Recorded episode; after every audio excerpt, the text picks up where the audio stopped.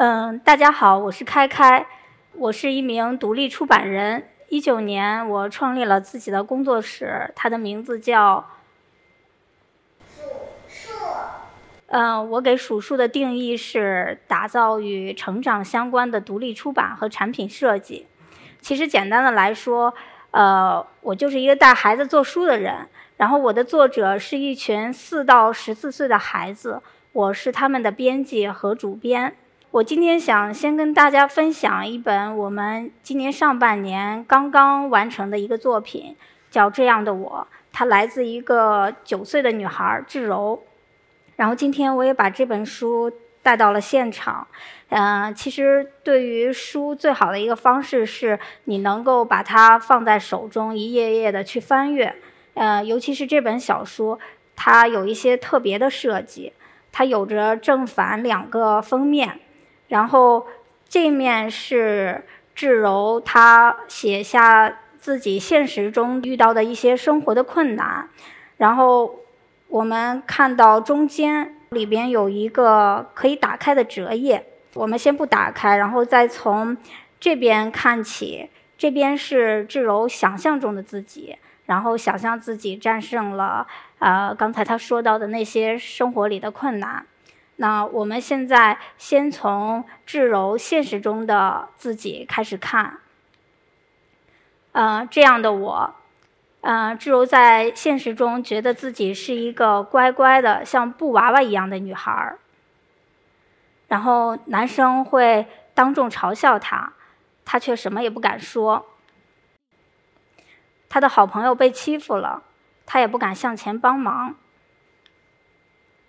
每次爸爸妈妈吵架，他觉得天都要塌下来了。然后在他伤心的时候，他甚至不好意思向朋友倾诉他的心事。有时候他很想得到妈妈的尊重，但是他什么也没有对妈妈说。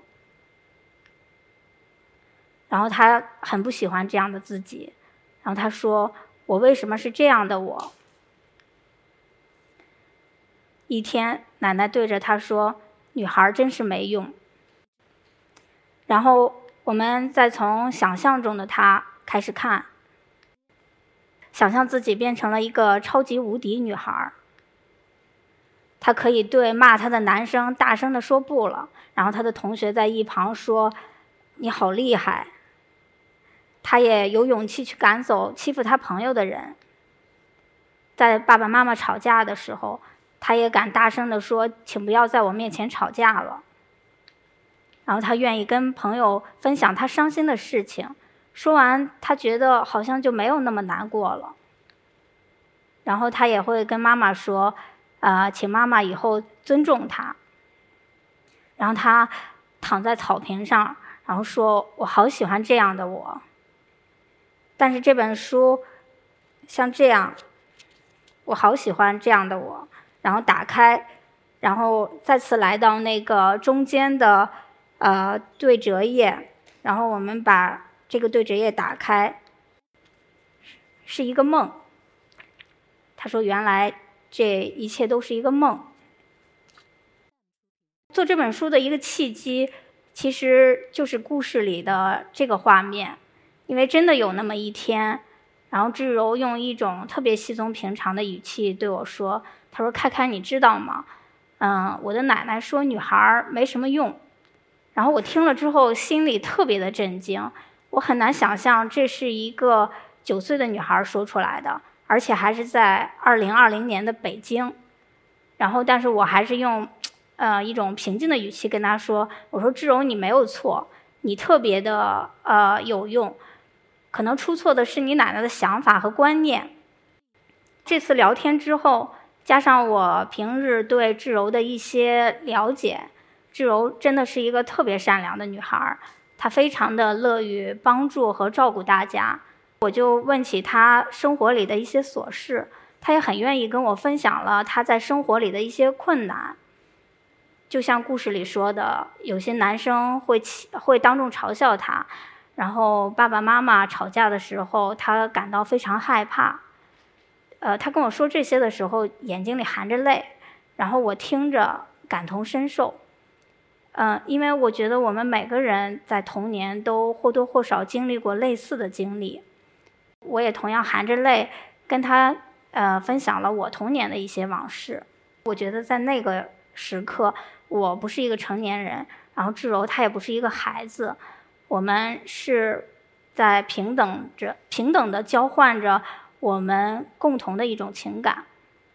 然后最后我问志柔，我说，在你面对生活里这些你觉得你无法跨越的困境的时候，呃，你想没想过要改变它？然后志柔点点头说想。我们就开始了这个故事。嗯，那为什么这个故事最后是停留在一个梦境之中呢？嗯，我跟志柔说，我说其实改变的力量，它肯定不会像魔法一样一下出现在我们身上。但是你写下这个故事，做完这本书，这个改变的力量就像种子一样埋在你的身体里，早晚有一天你会成长为一个更勇敢、更有力量的女孩。然后一个特别好的消息是，志柔做完这本书之后，她已经勇敢的跟敢跟那个嘲笑她的男生说不了，啊，他也愿意开始跟妈妈分享他的心事。而志柔的妈妈看完这本书，也跟我分享了她的一些变化。其实志柔平时里这些委屈还有伤心，啊，妈妈并不是看不见，而是选择了，就是或许是选择了不去看。但是也正是因为这本书，志柔的妈妈也有了要去改变的勇气。像这样的故事，然后做这样的书。其实就是七八年以来我带孩子做的事情，嗯，七八年其实只是一个时间的跨度，在这期间我还经历了生育，成为了一个妈妈，而成为妈妈让我可以更平等的去看待孩子，发现孩子的想法并不是幼稚的，嗯，他们只是还没有学会如何去丰富的表达，然后我想。通过做书的这种方式，帮他们把这浩瀚的世界呈现出来。很多人会问我说：“呃，你跟孩子呃做书，跟他们一起工作是一种什么样的感觉？”呃，我最近常常跟朋友提到这本书《编辑这种病》。这本书的作者建成彻是日本一个非常有名的畅销书的出版人。他在这本书里，呃，记录了他跟他的作者的一些交往的日常点滴。他的作者都是像坂本龙一、北野武这样的大明星，嗯，但是他书里有一句话，我特别的感同身受。他说：“身为编辑，原本就得有与他人分享感动的热情。”嗯，虽然我不像建成彻有那么厉害的作者，但是我跟孩子们在一起。我给孩子们做书，我同样能体会到那种人与人之间的交心，以及孩子们的故事带给我的感动。这是七八年前我带第一个孩子做的第一本书，呃，它叫《变成种子的小孩儿》。这个书是关于渴望陪伴的一个故事。这个小女孩她的名字叫佳佳，佳佳的妈妈特别爱看手机。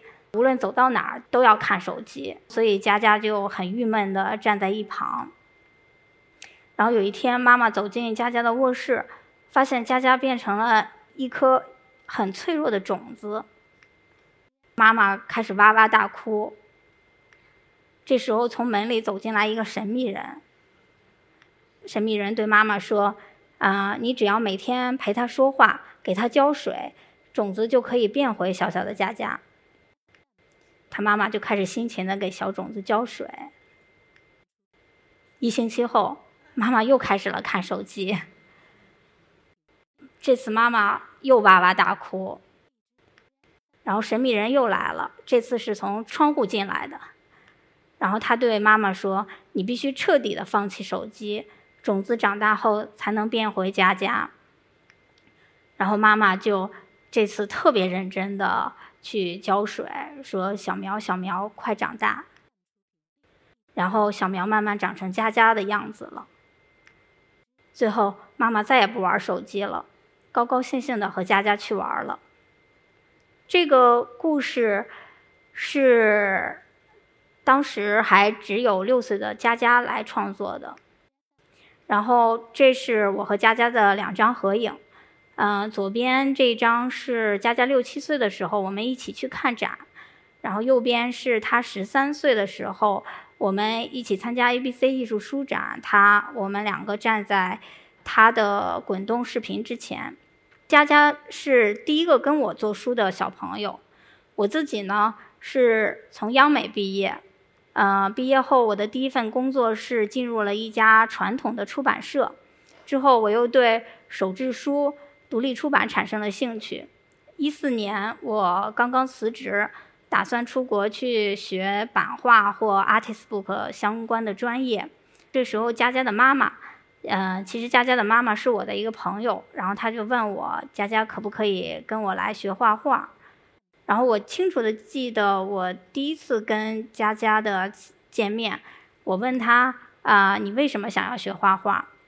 然后那个佳佳说，他的一个哥哥现在正在学素描，他也想像他的哥哥一样，嗯，学好了素描，可以把东西画得更像。我跟他说，我说其实画的像不是评判一幅画好坏的唯一标准。然后我随手在家中拿了一个闹钟。我说我们，呃，两个人一起画一下这个闹钟吧。然后很快我们画完，大家可能一眼就能看出哪个是佳佳画的，哪个是我画的。然后我对这两个闹钟对佳佳说：“我说那个可能我画的这个稍微比你的像那么一些，但是你看你画的是多生动啊。”然后佳佳也看着这两个闹钟说：“嗯，我也觉得我画的更好。”然后此后，佳佳就开始了这七八年跟我每周的相聚。我回看我跟佳佳的这个当时的那种相处，很像是我跟自己孩子的一种陪伴。我那个时候就带他做各种的，就是我感兴趣的手工，像是啊羊毛毡啊蜡染刺绣，嗯丝网印手工书。这其实是上个月我随手拍下佳佳在我家的一个状态，呃，也或许是他每次来我这儿都特别放松。然后他从六岁开始到现在他十四岁了，然后他每次来我这儿都要在地上滚一滚。然后那个时候我也经常跟他聊天，在聊天中我得知他就是因为爸爸妈妈太忙，就他特别盼望爸爸妈妈的陪伴。啊，然后也特别希望爸爸妈妈能够亲自接送他上学和放学。一个假期之后，然后佳佳又回到我这儿，然后我问他，我说你这个假期过得怎么样？然后佳佳说，啊，那个我妈太忙了，还是总看手机，也没法好好的陪我。然后我就说，那个，那我们要不要一起做一本书，把你的这种渴望通过这种形式来告诉你妈妈呢？然后就是变成种子的小孩是就这样开始了。我们最开始先是做了文字的整理，然后把它做成手工书，直接在书上把这个故事呈现出来。然后里边的门窗，还有那个床单都做成立体的效果。然后还有那颗种子，其实也是真的一颗种子放进了书里。一九年我第一次参加 ABC 艺术书展。把这本书在外观上重新做了设计，但是里边全部保留了那些手工。这本书跟我已经参加了四届艺术书展，每次在书展上，大家看到这本书都会感动、会流泪，甚至还有的读者跟我说，他在这个故事里看到了那个总玩手机不陪伴自己的伴侣。然后每本书做完，我其实基本上都会对每一个小作者有一个视频的采访，啊，然后佳佳十二岁的时候，我对他进行了补录，他当时就在视频里说，他说他看着自己六岁的时候做的这本书，他说，啊，我也算是费了一番功夫，引起我亲爱的妈妈的注意。十二岁的他已经更有勇气去面对这个世界的虚无和未知，他也变得更有同理心。十二岁时的那个他，其实早已经原谅了啊妈妈。然后这本书，呃，今天妈妈吃什么？是一个十岁的女孩妮妮创作的。因为妮妮是一个特别幸福的小孩她有一个非常啊温柔和善的妈妈。然后，但是她平日里啊，又又特别的羞涩，她甚至都不敢不好意思跟妈妈直接表达那种爱。这本书呢，其实也非常的简单，就是她记录了一周妈妈给她做的晚饭。然后书打开，然后他坐在餐桌前说：“啊，妈妈，今天吃什么呢？”周一，然后妈妈为他准备的各种食材，然后最终的一个成品。然后旁边是他给妈妈的这个食物的打分儿和他记录下当天的一个日常。这些都是这一周的这这些吃的。然后他在做这本书的过程中呢，我其实就是就特别羡慕的跟他说：“我说我说你妈妈也太厉害了，能做这么多好吃的。”嗯，然后他也特自豪，他说：“其实我妈做的那个比这个还要多，还要好。”然后我说：“那我们能不能把你对妈妈的这种感激，呃，就是呈现在书里呢？”然后他还是很不好意思的说：“不，我不要。”然后所以，就是这个书快要结束的时候，他也只是跑进厨房，对着忙碌的妈妈说了一句：“哇，你好厉害啊！”但是他把妈妈这些所有的美食全部吃光光，留下了一个可爱的背影。然后妮妮妈妈看到这本书，也第一时间跟跟我分享了这个页面：两根火腿肠加一个煎鸡蛋。妮妮给它起名叫“幺幺零套餐”。就我当时就很奇怪，我说这么普通的一顿饭，你为什么给他打打了一个满天星？妮妮当时给我的回答说，是因为火腿肠太好吃了。但是妮妮妈妈告诉了我答案。原来那段时间火腿肠不健康，然后其实妈妈不想让她多吃，但是又看妮妮实在是太爱吃了，就决定一下给她买了三大包，让她吃个够。原来这个满天星是妮妮打给妈妈的那个爱和接纳的。然后我就觉得这本书就像回音壁一样。把孩子那些平时无法说出口的话，还有爱意，让对方给全部接收到了。在这些年我带孩子做书的过程中，从最开始大家以为我只是在教授绘画，到慢慢的发现啊，原来这是以以书作为媒介来进行表达，然后他们也看到了这种表达的可能性。但是我却越来越觉得书，或是或者是绘画，它。其实只是作为一个结果，而我只是擅长使用这个工具，而我再把这种工具交给孩子们，让他们在这个艺术的过程里，啊，看见自己，认识自己，然后认识世界。然后佳佳之后的第二年，啊，另外一个女孩豆豆也加入了，啊，佳佳和豆豆是我，呃，带的最久的两个小朋友。他们现在也是最大的两个呃小朋友，他们两个从三岁起就在抓马学习教育戏剧，他们经常会在戏剧里去讨论一些社会和现实的问题。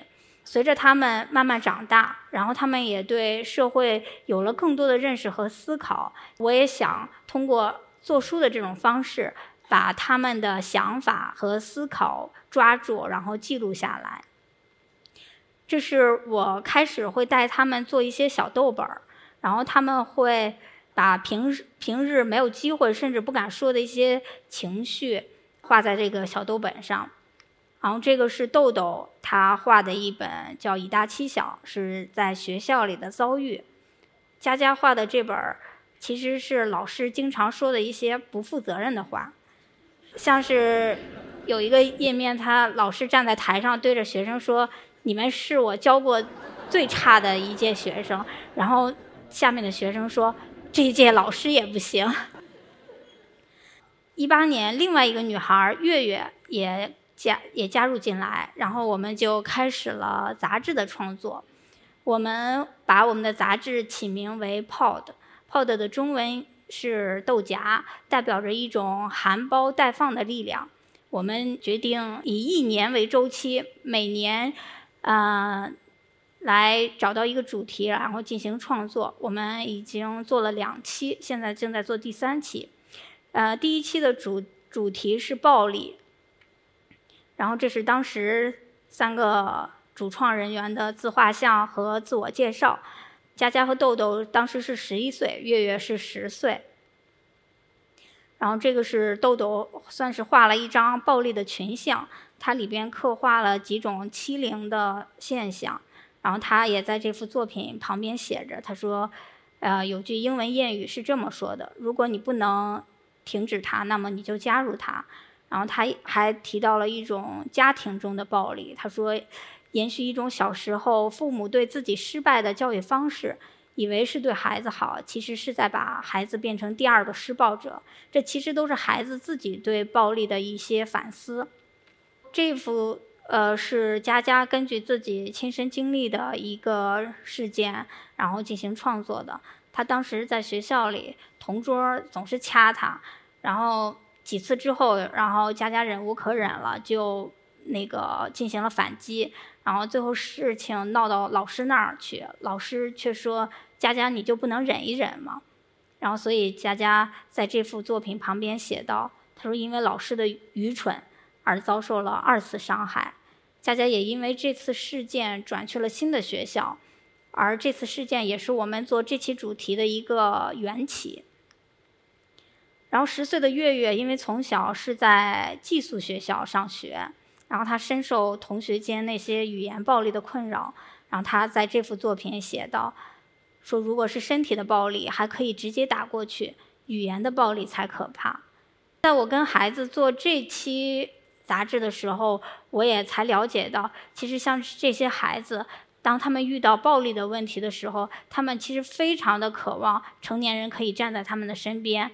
如果在场有家长，我也想告诉你们：如果你的孩子遭遇了校园暴力，请你一定坚定地站在他的身边。除此之外，呃，我们还探讨讨论了很多关于暴力的社会新闻，像是之前的马加爵事件，嗯，还有当年他们做杂志时发生了滴滴司机杀害女乘客的事件。但是不约而同的，这三个女孩都对药家鑫事件产生了特别大的兴趣。是什么让一个优秀的音乐学院的学生，然后最终举起了那把刀？他们从个人、家庭、社会各个方面进行了分析和反思，最最终呃完成了这幅漫画。他们想象了药家鑫的童年，然后可能有特别严厉的父亲，有有过多的期望，然后导致他可能不敢面对挫折或者是一些呃困难。其实那个一席的小伙伴们对这个。这个标题的这个插图特别感兴趣，这个插图是月月来创作的。因为我我们当时探讨这个药家鑫这个事件的时候，我透露了一个细节，呃，我也是在新闻中看到的。嗯，药家鑫的父亲当时特别着急要带他去自首，然后药家鑫特别想要吃一碗妈妈做的面，嗯，但是啊，爸爸还是着急带他去自首了。啊，所以月月就画下了这碗面，这碗没有吃上的面，还有狱中的药家鑫。其实从这些他们的这个创作中，你也能看到，孩子们并没有一味的去谴责和控诉施暴者，因为他们也在这个过程中总结到，如果我们不真正的去看到施暴者背后发生了什么。可能那把那个举起刀的那个人，下一个就是我们中的每一个。嗯，这是一九年我们带着这本杂志参加艺术书展，然后这也是三个呃小朋友第一次跟我参加。他们会在书展上售卖自己的作品，然后还能获得自己的版税。然后当时也有媒体采访了佳佳和豆豆，我记得佳佳当时是这样说的。他说：“我现在已经学会通过自己的方法保护我自己了，但是我想让更多的人知道，被欺负的人并没有错。我不是想怪谁，但是真的不是你的错，所以我把我的故事放进去。”一九年，佳佳和豆豆开始排演莎士比亚的《麦克白》。左边这张是佳佳的定妆海报，然后右边最右侧的那个抬起手来的那个女孩是豆豆。众所周知，《麦克白》里边是有三个女巫的，正是因为女巫的蛊惑，麦克白才杀掉国王，开始走向自我毁灭之路。女巫的这种力量为什么这么强大？在当下蛊惑我们现代人内心的又是什么呢？然后我们开始带着这种疑问，啊，去研究女巫，但是又随着对女巫研究的这个深入，我们发现女巫原来是中世纪，啊，就对女性的一种污名和偏见。然后我们就开启了我们的第二期杂志，啊，Which is Which？谁是女巫？然后在杂志的前半部分。我们对女巫知识进行了各种考证：女巫为什么要戴尖顶帽？为什么要骑扫帚？它是如何起源的？然后我们还甚至画下了尖顶帽的这种历史演变，以及历史和神话中的一些著名女巫。然后到了当下，那对女性的这种污名和偏见消失了吗？然后佳佳和豆豆共同创作了这个作品，叫《无处不在的女性偏见》。大家可能看到里边写的这些话，我们都很熟悉。二十五岁还不结婚，老姑娘，被骚扰活该。当时有记者也采访过佳佳，然后她也对这这个作品做了他的解释。他说，当他们去研究。女性在当下被污名和被偏见的这些东西的时候，他发现他们根本不用去检索，因为这种偏见就在日常里无处不在。然后这一幅被现代媒体物化的女性来自于豆豆。在这个主题的创作之前，我们也讨论了很多当下的电视节目还有影视作品对女性的一种。刻板印象，他就设计了一个八九十年代港姐选美的这样的形象，放在这个玻璃橱窗里，外面是手拿钞票的大手。做这本杂志的时候，正值佳佳和豆豆刚刚进入青春期，他们也多了很多对自我身体的观察以及青春期的困惑。然后佳佳还想想想起之前，然后跟妈妈去旅行。有一个寺庙居然还写着经期女性不得入内的规定，他们还查阅到像尼泊尔、印度这样的国家，啊，居然还存在着月经小屋，为的是将经期的女性在社会中和其他人隔离出来。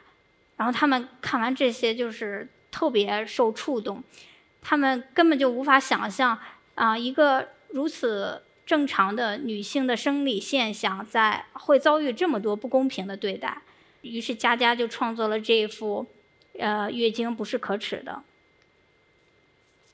然后这本这本杂志当时也是在疫情最严峻的时候创作的，当时有个新闻是女护士被剃发，然后我们也对这种剃发和歌颂进行了一个反思。然后这本书在书展上，很多读者看到，然后他们就问说：“这真的是两个十三岁的女孩画的吗？孩子为什么会画这么沉重的话题？”其实，像是暴力、偏见这些话题，并不是成年人的专属。成年人总是用“你还小，你不懂”来搪塞孩子，拒绝于以理性和平等的呃方式跟儿童对话。但其实，孩子也在以自己的方式参与这个世界，他们无可避免的要带着自己的感知和思考去见证和亲历这个世界。而佳佳在一次采访中也对这种疑问做了他自己的解解答。然后他说：“成年人不要太看清自己，因为在我们每个人的童年，我们都有过这些思考的瞬间，只是。”你我们当时没有记录下来，而他们只是更幸运而已。然后我专门把佳佳和豆豆分别创作的这两幅作品再专门说一下。呃，因为这一期的主题叫 Which is Which，而这个英文名还是豆豆起的。然后我就当时让他们根据这个题目，一人创作一个作品。那个豆豆是画了一个性感妖娆的女性，她坐在那里看一一份关于女巫的报纸。那下一个被污名的女性会不会就是她自己呢？佳佳是画了一个在十字架上被火烧的女性的一个剪影，里边写满了被污名的女性的数字，然后这些数字不断在攀升。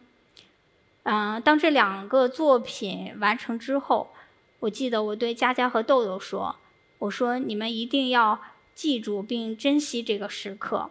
你们能创造出如此具有创造性的作品，并不是因为你们画的有多好，你们的技法有多高，而是在这一刻，你们是如此的想要去表达。”然后最后我要给大家再介绍一个特殊的作者，也是最小的作者，他是我自己的孩子，呃，图钉，他到下个月就就要五岁了，这是他三岁八个月的时候创作的一个作品，叫《图钉受伤记》，嗯，就是讲他有一天受伤了，然后他的眼泪鼻涕全都流出来。就是爸爸开着这个超长的轿车带我们去了医院，医生还在医院里等着。然后他躺在病床上，医生在他的头上打打了两个钉。开车回家的路上，他问爸爸：“我要不要换一个新的头？”走上楼梯进了家门儿，嗯，爸爸真的拿出了一个新头要给他换上。他他当时惊呆了，结果定睛一看，是一个跟他戴着。相同头套的哈密瓜，然后这本书最后我也加了一个这样的封套来呼应他戴的那个头套。呃，其实我想说，这个作品，因为想说的是，孩子其实在很小的时候就可以用这种艺术的形式来表达他的遭遇和他的疼痛，而他也在这个过程中用这种形式释放了自己的呃恐惧和疼痛。这让我想起一万多年以前原始人在法国洞穴里画下的受伤的野牛。其实，绘画是我们人类最原始的语言之一。在我看来，没有孩子天生不爱画画。如果他现在还不喜欢，那是可能时间还没到，也可能是我们成年人没没有给他提供足够的材料、空间或者是耐心。其实三岁半之前的图钉也不爱画画，啊，就刚才那个作品里，如果我们单看每一张页面的话，其实也就是一个不到四岁的孩子一个正常的表现，但是他画面之间还有故事的逻辑全都在，因为在他还只能画出简单的线条和圆圈的时候，我就一直陪在他的身边，一遍遍的听他讲他画的那是什么。然后我也在不断的向他提问，然后问他，然后呢？接下来呢？这也是为什么我把自己的工作室叫做数数。一九年我创立工作室的时候，图丁刚刚三岁，他那个时候特别喜欢跟我数数，会跟我在等餐的时候数，等红灯的时候数。然后我就发现，啊，数数就成了我和他的一种一个沙漏，然后他让时间慢了下来。让我有了更多的耐心去陪伴他，然后我也希望数数是这些孩子做书的这些孩子成长路上的陪伴者和记录者。图钉在画完那本《受伤记》之后，就该玩啥就玩啥了，然后我们也不会逼他继续做书或者是画画。但是在我们家有一面墙，专门画他一些最近的作品。然后有的时候是火车，他因为那一段他喜欢托马斯，然后前一段他又贴满了那个孙悟空、猪八戒，因为他听了两遍《西游记》。最近他又重新迷恋上了奥特曼，然后他会每天让我给他画一呃画一张奥特曼，他来设计那个奥特曼要打的那个怪兽和场景，这是他画的怪兽，啊。然后有一天他画了一个这样的场景，嗯，这是一个被怪兽袭击的建筑啊，还有布满那个病毒的城市，就那个红色的那个是病毒。然后我就问他，我说你为什么要画病毒呢？奥特曼里边好像没有病毒。然后但是他说，他说那个妈妈，因为现在还有疫情，正好那段时间有一个学校邀请我啊去做一个关于书的工作坊，我就做了一本这样风情装的奇书摆在桌子一旁。然后有一天晚上，我给图钉画完奥特曼啊，然后。他就说：“妈妈，我们可不可以，嗯，也把奥特曼打怪兽，就是做成一个这样的书？”然后我就把他画的怪兽，我画的奥特曼，做成了一本像这样的，啊，风情装的手制书。然后今天我也把这本书带到了现场，然后它是这样翻阅的，然后是这样来看，嗯。然后也可以这样，也当然也可以这样竖着看。然后这本书做完之后，他非常的开心。然后在这个月刚刚结束的艺术艺术书展上，我熬夜做了三四十本，然后全部销售一空。我为什么要呈现《奥特曼攻打病毒怪兽》这本书？其实啊，孩子带给我们的真的远远超过我们。大人的想象，我也想，我其实想起之前有一个记者采访我，问过我这样一个问题。他说：“跟我做书的这些孩子，他们是怎么看待疫情的？”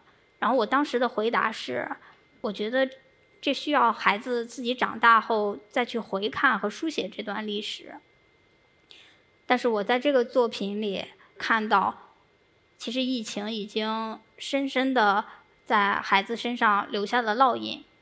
在我们成年人一心想着制造出更厉害的疫苗去呃战胜病毒的时候，孩子也在用他的想象力啊对抗着这场灾难。我不认为这是我作为一个成年人对孩子的作品做出的解读。嗯，我觉得这是因为我看了孩子的作品，嗯，受到触动而引发的反思，因为在。奥特曼里边，嗯，怪兽只有在人类破坏自然的时候，它才出来。像大家在书展上也会看到这样的我变成种子的小孩儿，会感动，会流泪。其实也是在作品中看到了他自己，看到了自己的伤痛和脆弱。但是成年人又通过孩子的这些讲述和表达，让自己重新拥有了力量。在这个很多人看重结果的时代。我也感谢这些孩子们父母的信任，他让我们一起走在了一个探索自我的过程里。今年四月，中信出版社找到我，把我带孩子做的，就是今年之前带孩子做的这些独立出版物，还有以及我带孩子的做书的一个过程和心得，都收录在这本书里。我也在书里写到，嗯，我在孩子的故事里看到了坚毅、果敢。容忍和理性，这些平时我们不曾与儿童联系在一起的生命河流，赋予我们每个人的力量。然后最后我想说的是，这些所有的作品和未来数数要继续进行的项目，都将是我对世界的一个表达。让我们不带有任何偏见，听见孩子的声音，看见孩子的世界，再以孩子的世界反观我们成年人自身。和孩子一起成为更好的人。谢谢大家。